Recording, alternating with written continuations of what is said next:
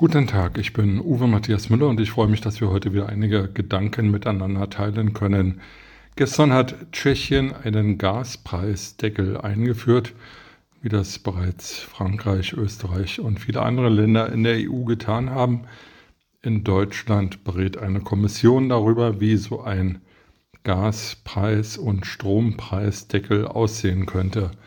Es ist äh, schier unerträglich, wie langsam die deutsche Politik ist, während Hunderttausende, ja Millionen Energiekunden Rechnungen von ihren Stadtwerken bekommen und äh, sie nicht wissen, wie sie die neuen Abschläge und Nachzahlungen bezahlen sollen, lässt die Bundesregierung eine Kommission arbeiten, statt Entscheidungen zu treffen.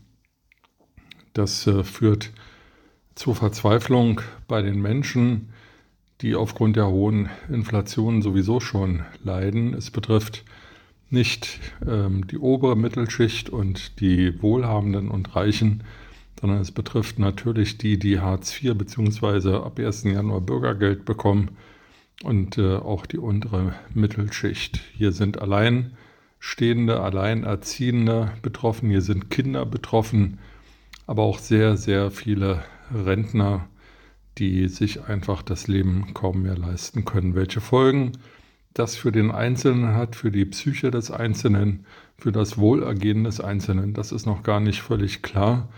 Und welche politischen Folgerungen das hat, ist auch noch nicht ganz klar.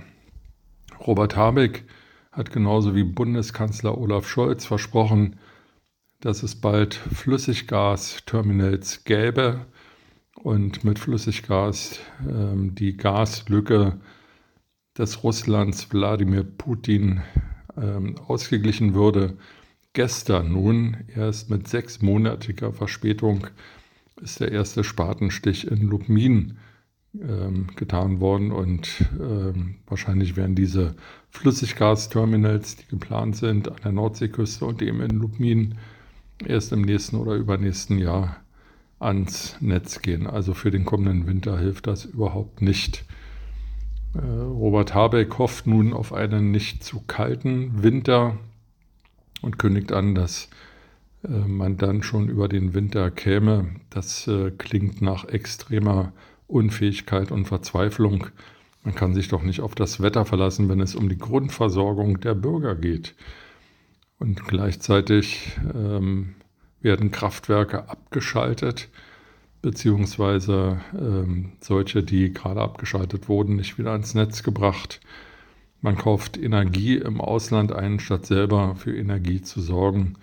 Das versteht in der EU niemand und die EU-Länder werden sich hüten, uns Energie zu verkaufen, die sie selber brauchen. Es ist ein Irrsinn, ähm, die durch die Gasumlage geheilt werden sollte, die nun auch wieder zur Disposition steht, weil ein großer Gaseinkäufer Uniper verstaatlicht werden soll.